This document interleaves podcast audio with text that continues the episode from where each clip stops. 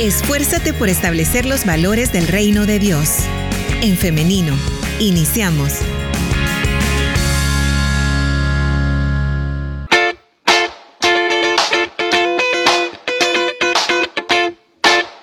de la mañana con 54 minutos. Continuamos con más de en femenino y quiero saludar antes de iniciar con nuestra entrevista a quienes nos están escribiendo a través de nuestro WhatsApp. Por ahí nos estaban saludando desde Boston, Massachusetts y nos están diciendo que el clima es bastante variado. La semana pasada ha nevado, sábado y domingo llovió y ahora hace, nos dice, permítame, no alcanzo a leer el mensaje, pero en, ahora sí. Y ahora hace sol, pero siempre está muy frío, nos dice Astrid y Mercy desde Boston, Massachusetts. Gracias por este reporte, Astrid y Mercy. Bueno, entonces a disfrutar cada momento que eh, proporciona el clima. Hay que disfrutar la lluvia, eh, la nieve y hoy el sol, nos dice, bueno, a abrigarse. Ellas mejor que nadie lo saben. Por acá también tenemos otro mensaje, nos dice nuestra oyente Hazel lindo inicio de semana. Tiene una sugerencia de tema también, así que vamos a anotarlo. Voy a fijar en este momento su mensaje Hazel para que podamos anotarlo. Muy bien, ahí está. Bien, ahora ya estamos listas para iniciar entonces. Primero, quiero darle la bienvenida si usted recién se conecta a través del femenino SV. Recuerde que puede estar participando por medio de los comentarios. Y hoy damos la bienvenida a nuestra invitada para esta mañana, la licenciada en nutrición, Andrea Barahona. Adelante, licenciada, ¿cómo está? Buenos días, gracias a Dios muy bien por acá y pues es un placer estar nuevamente con ustedes. Es un gusto para nosotros recibirle en el femenino y hoy con este tema que tenemos, la ansiedad y la alimentación. En general, eh, licenciada, ¿Qué podemos decir acerca de esta temática? Y por cierto, ya nuestra audiencia ya ha dejado algunas preguntas. Bueno, cuando nosotros estamos hablando del tema de la ansiedad, eh, es un tema que realmente hemos estado escuchando en los últimos años, que se ha hecho bastante presente que lo hemos podido escuchar eh, ya sea en medios de comunicación, en la televisión o también por parte de amigos, de familiares que padecen de ansiedad o que conocen a alguien que padece de ansiedad. Y bueno, es un tema al que debemos de estar muy al pendiente de, de este tipo de temas porque es muy importante, a pesar de que nosotros podamos creer que no existe una relación tal cual con la alimentación, pero es todo lo contrario, ya que eh, una persona que padece de ansiedad o que padece ya de un trastorno de ansiedad, es necesario que también cuide su alimentación, ya que existen diversos factores dentro de la misma alimentación o dentro del mismo estilo de vida alimentario que pueden influir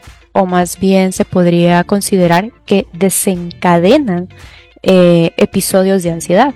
Por ello es importante que también tengamos en claro qué significa el término ansiedad. contrario a lo que podamos creer que a veces es solo como un sentimiento, realmente la ansiedad se podría definir como una sensación de nerviosismo, preocupación o malestar que forma parte de nuestra experiencia eh, humana normal. En otras palabras, podríamos decir que es una respuesta humana completamente normal a una situación en particular, a una situación que estamos viviendo, de una situación en nuestro entorno, pero eh, no solamente es eso, sino que también está presente en una amplia gama de problemas de salud mental, donde se incluyen trastornos de ansiedad generalizada, trastornos de angustia y también las fobias. Entonces la ansiedad no solamente es un sentimiento, una preocupación o una sensación, sino que también puede llegar a ser un problema a nivel patológico, un problema de salud mental. Y este tipo de problemas no solamente lo vamos a resolver yendo a una terapia con el psicólogo o a dos terapias, sino que debemos de tratarlo y sobre todo de raíz e incluso eh, si no lo tratamos a tiempo, la ansiedad puede llegar a un punto en el que la persona incluso necesite tomar de medicamentos.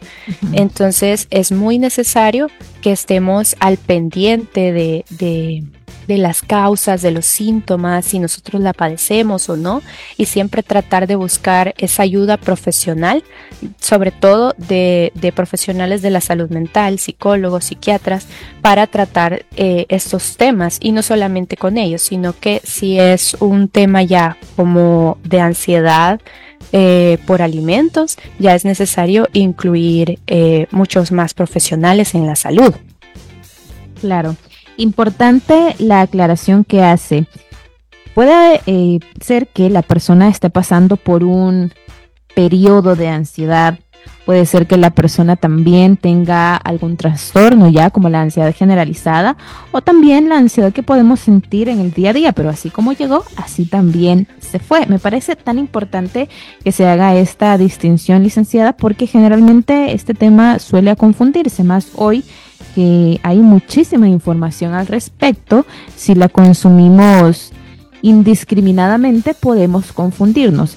Bien, ahora que ya hemos eh, dicho esto, aclarado esto, yo quisiera saber si la ansiedad afecta a la alimentación o si la alimentación afecta a la ansiedad. No sé si se entiende la pregunta, si, si se logra comprender lo que quiero decir.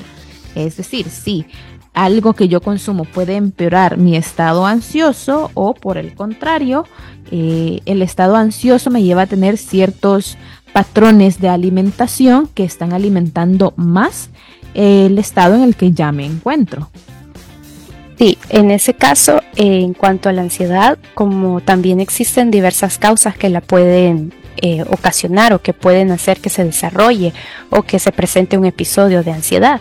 Hay factores ambientales y del entorno y factores genéticos, pero incluso también hay sustancias que pueden ser los causantes de este tipo de, trastornos, como por ejemplo la cafeína.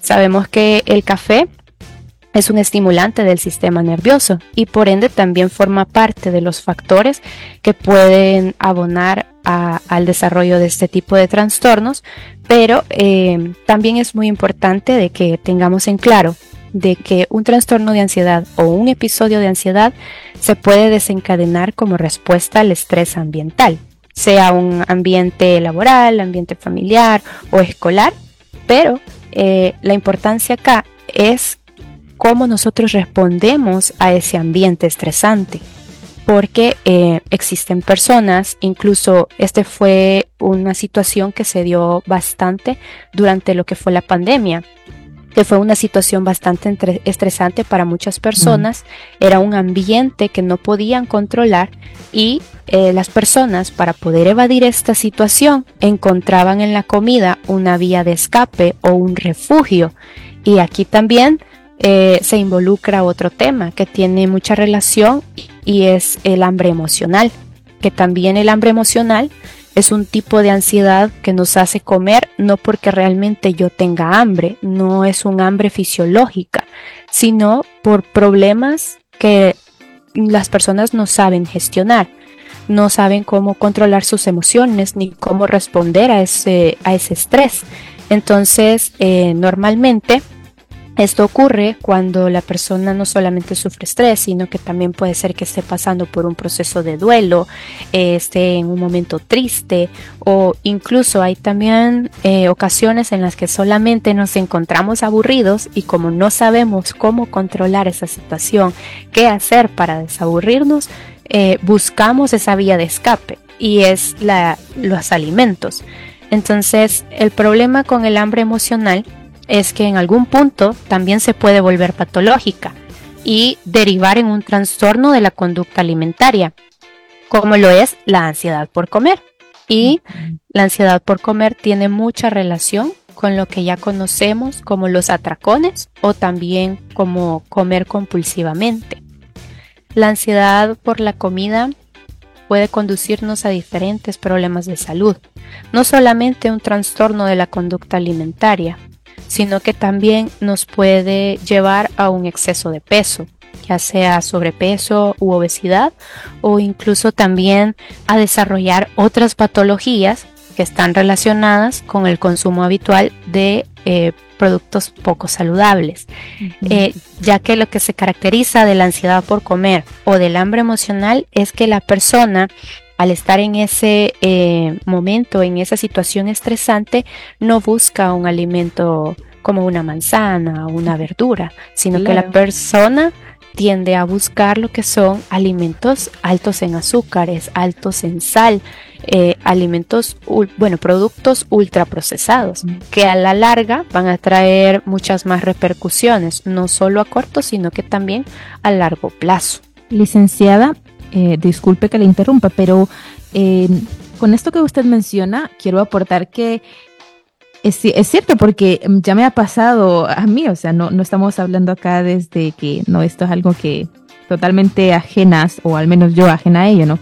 Porque claro, ha pasado, ¿no? Cuando estamos tristes, cuando estamos ansiosos, queremos comer y a veces no nos explicamos por qué. Y claro, lo que queremos comer es como el famoso antojo, ¿no? No, no se me antoja cuando soy triste comerme eh, una naranja, una manzana, una zanahoria, qué sé yo, no, quiero comer algo dulce. Tenemos hasta ese dicho, no sé, se me antoja algo, algo dulce o comida rápida, Entonces, eh, claro, no quería hacer este aporte a la conversación.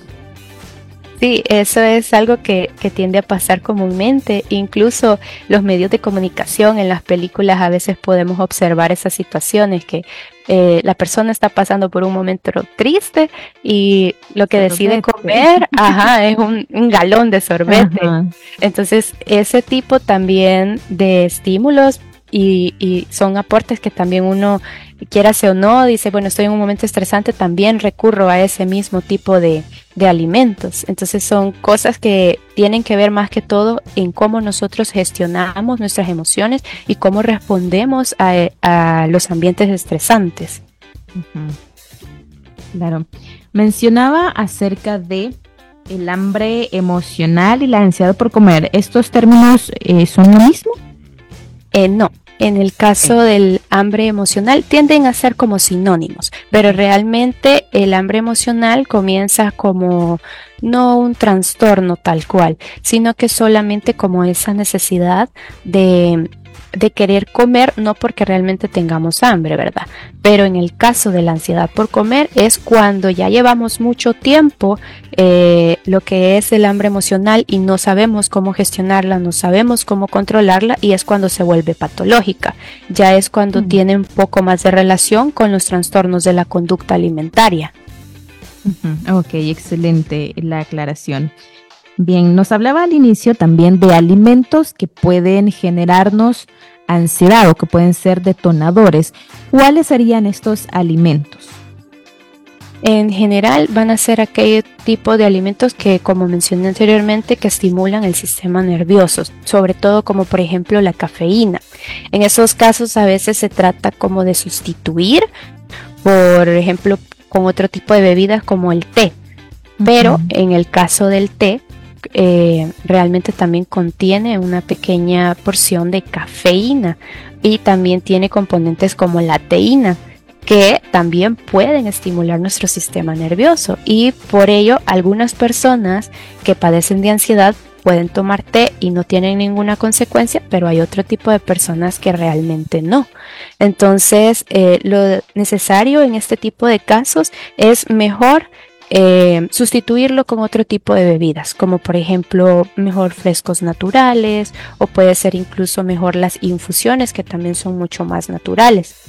Otro caso sería los alimentos altos en azúcares, altos en sodio, eh, ya que este tipo de productos ultraprocesados a veces contienen ingredientes, contienen aditivos que pueden ser los causantes de, tener cambios en nuestro cuerpo. Entonces, eh, no solamente en peso, ¿verdad? Sino que también en nuestro estado, en cómo nos sentimos, puede ser de que generen ansiedad. Y nosotros tenemos que identificar ese tipo de productos. Específicamente hay un aditivo que se conoce como glutamato monosódico que en personas con trastornos de ansiedad se ha observado que aumenta los episodios de ansiedad. Y este tipo de aditivos nosotros los encontramos en lo que son snacks, los como los churros, los encontramos en galletas e incluso también los podemos encontrar en diversos tipos de bebida. Por ello es que cuando una persona padece de eh, ansiedad, se recomienda tratar de equilibrar y de mantener una alimentación mucho más saludable. Nos decía glutamato. Glutamato monosódico. Monosódico. Lo he anotado, audiencia, si usted también eh, desea tener por ahí este aditivo que nos mencionaba la licenciada, puede enviarme un mensaje y yo se lo envío. ¿Por qué es importante esto? Lo podemos ver, ¿no, eh, licenciada, en las barras nutricionales, así es el nombre, ¿no? Donde encontramos todos los ingredientes de lo que vamos a consumir, ¿verdad? Eh, sí, tablas nutricionales. Tablas nutricionales, ok, sí, tablas nutricionales. Ahí podemos leerlo. Esto, eh, consejo de la licenciada en programas pasados. Así que vemos las tablas nutricionales. Ahí aparece o tendría que aparecer este aditivo, licenciada. Sí, por lo general lo encontramos justamente en la lista de ingredientes. Puede ser de que esté entre los primeros o puede ser que también lo encontremos dentro de los últimos. O a veces realmente eh, no se declara dentro de la lista de ingredientes y solamente se agrega como aditivos. Entonces es ahí cuando nosotros debemos de tener el cuidado y mejor optar por un alimento que sea mucho más natural y con menos ingredientes. Ok. Bien. Ahora quiero que hablemos acerca de eh, los trastornos en la conducta alimentaria. En específico, esto es algo que me lo han comentado anteriormente y que de hecho me encantaría que tuviéramos un programa directamente solo para hablar de ello, pero por acá podemos un poco mencionarlo y es eh, la relación que tenemos con la comida. Es decir, hay muchas personas que eh, tienen sobrepeso o que han padecido el sobrepeso y hoy están en, una recuperación, están llevando algún régimen alimenticio y mencionan que sienten culpa por comer, que esa culpa hace que se mantengan ansiosos durante el día y luego pues que sus tengan un día en el que puedan comer lo que quieran y generalmente ahí es donde se consume capaz todo lo que no se ha consumido en la semana de alimentos que no son los más saludables. Sí, en ese, caso, en ese caso, las causas por la ansiedad de alimentos eh, tiene que ver mucho con las dietas restrictivas. Y como mencionaba usted, eh, las personas tienden a sentir bastante culpa. ¿Por qué? Porque eh, la persona primeramente al estar haciendo este tipo de dietas restrictivas autoimpuestas eh, tienden a aumentar la probabilidad de que la persona coma de manera más emocional. Esto debido a que se comienzan a prohibir alimentos porque creen que no son saludables eh, o porque no conocen mucho sobre ese alimento y comienzan a restringirlos. Eh, sobre todo tiende a suceder con este tipo de dietas que se llaman como desintoxicantes y eh, lo que desencadena este tipo de restricciones y prohibiciones es que la persona siente culpa y siente frustración porque no puede comer ese alimento. Y sucede eso, que llega un punto en que no se puede controlar y comienza a comer en grandes cantidades ese tipo de alimento y lo hace en, una en un tiempo mínimo. Y sucede de que esto es un ciclo, un ciclo repetitivo. Eh, siente culpa, siente frustración, otra vez la ansiedad por comer y luego nuevamente vuelve a comer en grandes cantidades. Luego se vuelve a restringir y así. Es un ciclo de no terminar. Entonces por ello es que también se recomienda que siempre se busque la asistencia nutricional para evitar este tipo de problemas, este tipo de dietas restrictivas que lo que hacen es desencadenar más ansiedad por comer. Otro punto que también tiene que ver bastante con los trastornos de la conducta alimentaria es la baja autoestima.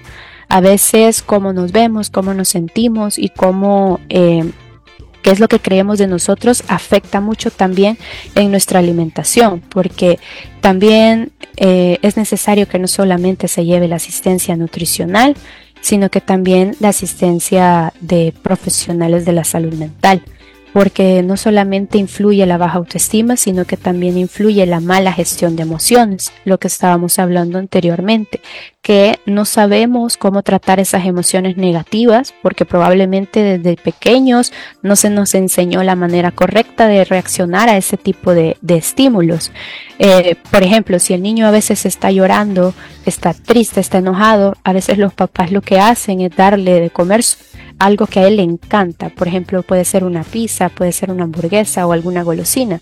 Y ese tipo de situaciones, ese tipo de método de recompensa es lo que hace de que cuando ese niño o niña llega a la adultez no sabe cómo gestionar ni controlar su emoción y termina en no solamente una ansiedad por comer, sino que también puede terminar en un trastorno de la conducta alimentaria. Puede ser atracón, puede ser bulimia o puede ser anorexia. Cualquiera de, los trastornos que se incluyen. Entonces también es necesario que eh, podamos aprender a gestionar mejor nuestras emociones, a gestionar cómo controlar estas situaciones que a veces nos pueden agobiar. Otro punto que también tiene mucho que ver es el exceso de autocontrol. Con esto nos referimos a que la persona constantemente se reprime o constantemente está controlando sus ganas de comer. Y esto eh, lo único que consigue la persona es que en algún punto, cuando ya no se puede controlar, cuando ya no puede decir que no, es que también termina consumiendo grandes cantidades de comida en poco tiempo y no, no es comida saludable, sino que es comida que muy probablemente va a ocasionar efectos de rebote. Si comenzó con el objetivo de adelgazar, pero comenzó a restringirse mucho los alimentos, a controlar sus ganas de comer de una manera excesiva o obsesiva, entonces puede llegar a este, este punto como de derrumbe, podríamos decir. Igual manera, eh, dentro de los trastornos de conducta alimentario hay un punto importante y es que a veces nosotros entendemos a la comida como si fuera una fuente exclusiva de satisfacción. A veces vemos que la comida es lo único que nos puede hacer feliz. Y la verdad es que los alimentos podemos degustarlos, podemos disfrutarlos y en eso no hay nada de malo. No hay nada de malo que de vez en cuando podamos disfrutar, por ejemplo, de una rebanada de pastel o que podamos allá de vez en cuando también de degustar de otro tipo de alimentos. No es malo. El problema eh, es cuando nosotros encontramos el bienestar a través de ese alimento y hacemos que ese alimento sea el responsable de nuestra satisfacción cuando estamos en un problema. Entonces las personas a veces eh, tienden a, realizar ese tipo de, de, tener este tipo de respuestas, que solamente cuando como, por ejemplo, un pan dulce me siento feliz, solamente cuando me como algún tipo de, snack, por ejemplo, churros, me siento feliz. Entonces, ese tipo de, respuestas es la que debemos de tratar eh, un poco más. Debemos de entender que la comida es necesaria para nosotros para poder cumplir este lo que son en cuanto a nuestros nutrientes, nuestras necesidades energéticas y calóricas, pero no significa que la comida es nuestra única fuente de satisfacción, sino que debemos de encontrar esa satisfacción en otro tipo de actividades. Bien. Licenciada, quiero pasar rápidamente a las intervenciones de nuestra audiencia. Inicio con este comentario. Nos dicen, es una verdadera adicción la comida y en especial algunas bebidas. Por ejemplo, Ah, no vamos a decir marcas, pero sabemos que eh, las bebidas carbonatadas, en específico uno, nos menciona una oyente, se vuelve una adicción. Yo me di cuenta de ello cuando pasé un momento muy duro de ansiedad por duelo. Tomaba diariamente cinco latas, cinco latas de esta bebida. Luego, cuando fui avanzando en la recuperación del proceso eh, de duelo que nos mencionaba, eh, fue disminuyendo. Sin embargo, hasta el día de hoy aún no ha podido todavía llegar a cero, a decir ya no voy a tomar más. ¿Qué le parece este comentario? Sí, en el caso de las bebidas carbonatadas eh, tiende a ser uno de los hábitos un poco más difíciles de, abandonar porque eh, es, específicamente estas bebidas están hechas para eso, para que nos cause como una adicción, debido a todos los componentes que trae. Por el alto contenido de azúcar, nuestro cerebro reacciona ante este tipo de bebidas como si fuera eh, lo que necesitamos para, para toda la vida, por decirlo así. Pero eh, realmente sí se puede, sí se puede dejar este tipo eh, de bebidas, pero es necesario que nosotros tengamos un objetivo claro. No lo vamos a dejar de la noche a la mañana. Es muy difícil que alguien lo pueda realizar así que de un día para otro ya la persona ya no tome de este tipo de bebidas, porque lo que genera es que si una persona lo hace de esta manera, genera mucha más ansiedad. Y entonces sucede de que ya quizás no vaya a tomar dos, sino que vaya a tomar quizás cuatro. Entonces es necesario que primero eh, comencemos poco a poco, con objetivos pequeños, que podría ser si la persona toma, pongamos de ejemplo, eh, tres eh, sodas al día, lo que puede realizar es que comience a disminuir la cantidad durante el día. Si se toma tres, que comience a tomar dos. Después de una semana, si se tomaba dos, que comience a tomar una. Y ya eventualmente, después de que nuestro cuerpo se va acostumbrando a este tipo de de cambios, entonces ya podemos comenzar un día sí, un día no, dos días sí, dos días no, y así poco a poco vamos a ir eh, dejando este hábito. Pero si lo realizamos de esa manera que de una sola vez tratamos de cortar abruptamente esto, es un poco más difícil y genera mucha más ansiedad. Tengo otra pregunta un poco parecida al comentario anterior. Nos menciona acerca de la sal y el azúcar. Nos dice la dependencia a ellos, el daño que provoca el organismo, qué es lo que siente una persona cuando decide dejarla y qué es lo que debería de hacer cuando está en ese proceso.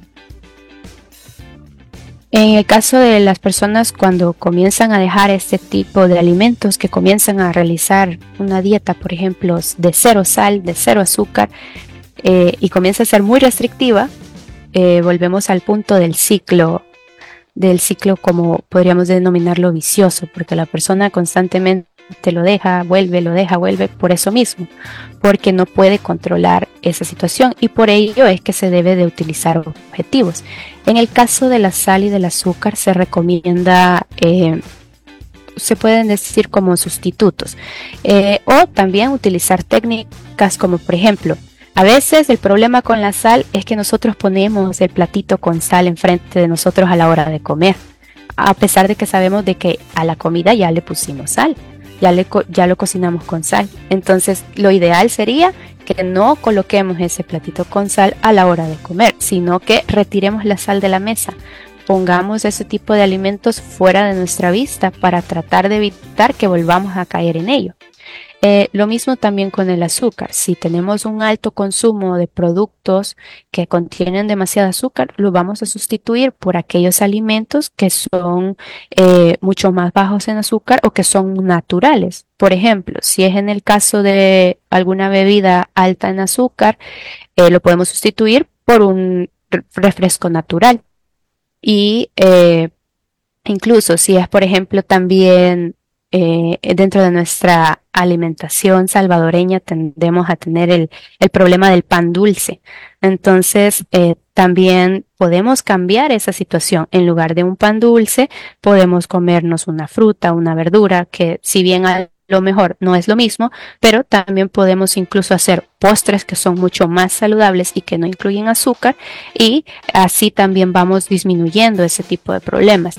Pero más que todo es necesario que evitemos tener este tipo de productos en nuestros hogares y, sobre todo a la vista para tratar de evitar que volvamos a caer dentro de estos mismos hábitos.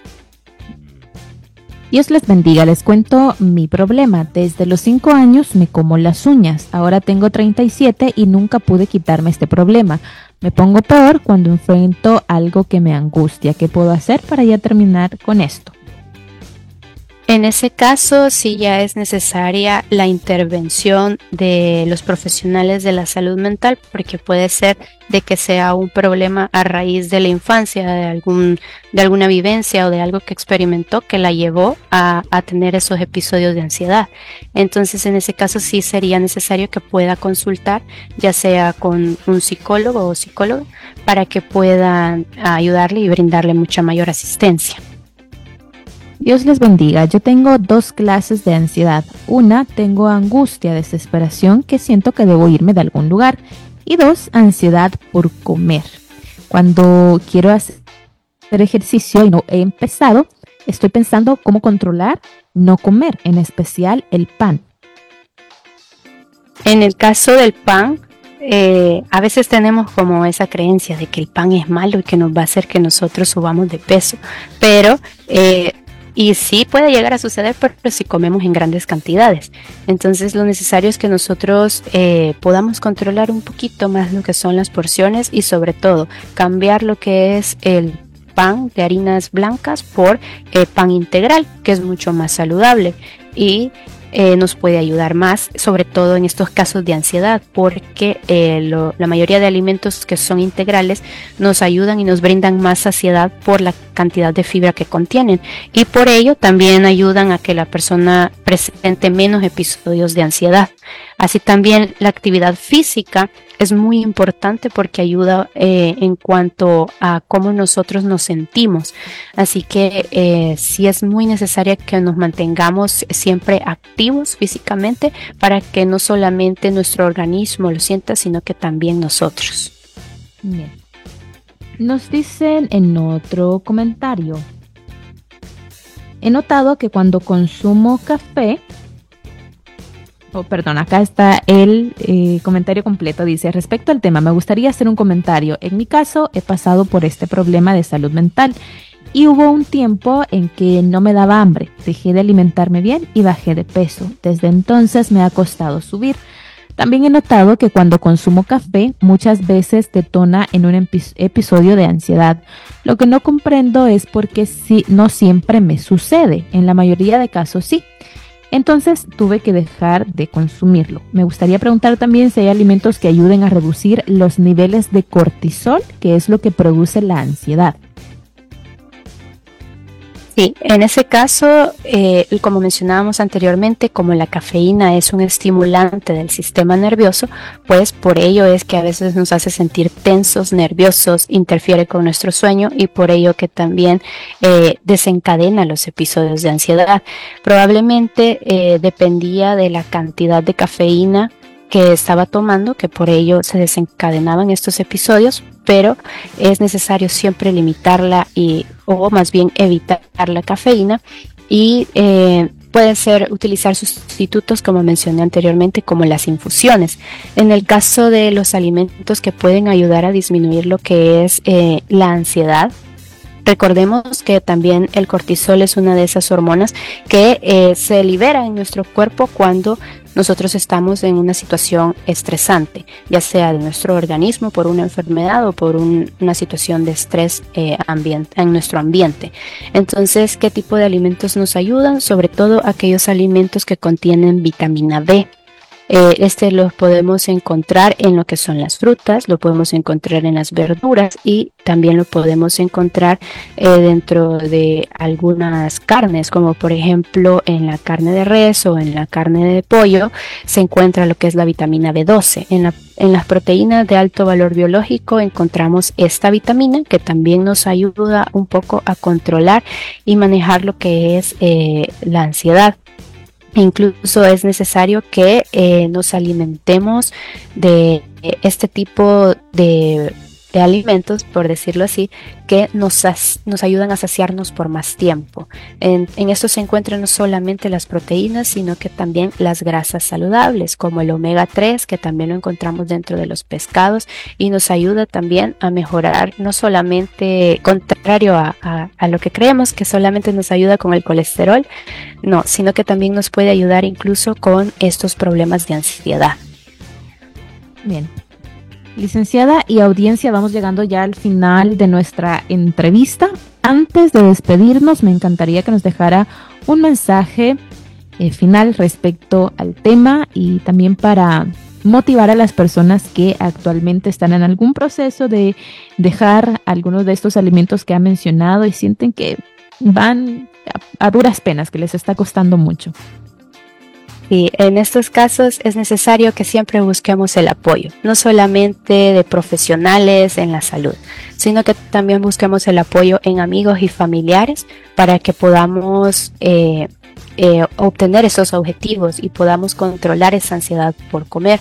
Entre más apoyo tenemos de nuestra familia y de nuestros amigos, es mucho más fácil eh, lo que es superar este tipo de procesos. Y, entre más ayuda tengamos para gestionar nuestras emociones y nuestra ansiedad por comer, es mucho más rápido eh, dejar este tipo de, de problemas. Y sobre todo, nosotros como cristianos, recordemos lo que dice en Primera de Pedro, capítulo 5, versículo 7, depositad en Él toda ansiedad porque Él cuida de vosotros. Excelente, amén a ello. Ahora, licenciada, también el contacto, por favor, lo están solicitando. Sí, con mucho gusto. Eh, me pueden contactar por redes sociales como Nutribae o también me pueden contactar para agendar una cita nutricional al número 72611989. Lo repito nuevamente, 72611989. Excelente, por ahí tenemos ya el contacto también. Y licenciada, bueno, nos ha quedado una pregunta por ahí, pero ya no tenemos tiempo. Sin embargo, queremos ya comprometerla para otra oportunidad porque recibimos preguntas acerca de eh, la alimentación y los problemas gastrointestinales, como por ejemplo la gastritis. Así que podemos tener otro programa para hablar acerca de esto. ¿Qué le parece? Sí, con muchísimo gusto compartimos mucha más información. Muy bien, muchas gracias, licenciada. Le deseamos que tenga un feliz día. Muchas gracias igualmente. Feliz y bendecido día. Amén, muchas gracias. Y hoy también agradecemos a usted, audiencia, a quienes han estado participando, a quienes nos dejan sus mensajes. Muchísimas gracias nuevamente. Siempre les recordamos que son sus opiniones, sus preguntas, las que enriquecen este programa. Por eso les agradecemos nuevamente. Y ahora les hago una invitación. Esta es para el día de mañana, si así Dios lo permite, que nos encontremos nuevamente a partir de las 9.30 de la mañana por el 100.5 FM, también en internet, elin.org.sv y en Facebook nos encuentra como en Femenino SV. Diariamente estamos compartiendo contenido y también estamos compartiendo o estamos transmitiendo en vivo. Esta entrevista queda guardada, así que si usted quiere recordarse de alguna pregunta, algún eh, elemento que escuchó, puede hacerlo yendo a En Femenino SV. Bien, nos quedamos hasta acá, pero nos vemos y nos escuchamos hasta mañana. Que tengan un feliz día y muchas bendiciones.